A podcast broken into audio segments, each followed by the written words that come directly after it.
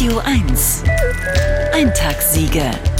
Der skurrile Kosmos von Sarah Bosetti.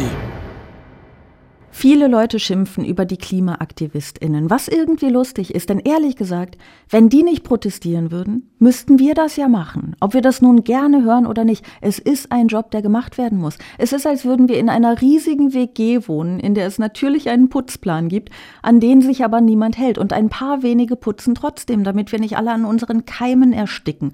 Und die große Mehrheit ruht sich nicht nur auf der Arbeit der wenigen aus, sondern meckert auch noch, weil sie sich von all den Wischmops beim Dreck verteilen Teilen gestört fühlt. Verliert Sarah sich gerade wieder ein bisschen in einem Bild vielleicht. Aber all das Geschimpfe auf Leute, die unser aller Leben retten wollen, ist schon erstaunlich. Trotzdem machen das ja viele. Und ich gebe mir besonders viel Mühe dabei. Ich betrachte diese Klimaproteste wie eine Kunstkritikerin.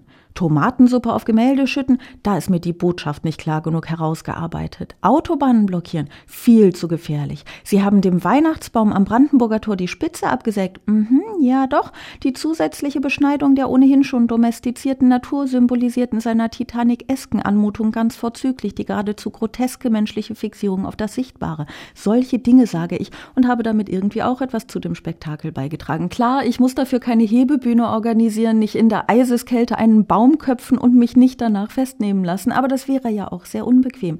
Stellt euch vor, Flugzeugabsturz. Alle haben überlebt. Aber das Flugzeug ist genau an einer Klippe liegen geblieben. Wenn genug Passagiere auf einer Seite bleiben, stürzt das Flugzeug nicht in den Abgrund. Wenn aber zu viele Leute auf die andere Seite gehen, kippt es und alle sterben. Da würde doch auch niemand sagen, hey, das müsst ihr alle ganz entspannt für euch selbst entscheiden, ob ihr auf die andere Seite geht. Das Problem ist, um in dem Bild zu bleiben, auf der bösen Seite ist die erste Klasse und alle wollen, während sie auf ihre Rettung oder ihr Verderben warten, in den bequemen Sesseln sitzen. Deshalb sitzt da momentan die gesamte Privilegien privilegierte Welt und das Flugzeug kippt in Richtung Klippe. Und niemand sieht ein, warum er der Doofe sein soll, der aus dem bequemen Sessel aufstehen und auf die ungemütliche Seite gehen muss. Viel schöner und viel einfacher ist es, im Sessel sitzen zu bleiben und zu schimpfen. Eintagssiege. Der skurrile Kosmos von Sarah Bosetti. Jederzeit auf radio1.de.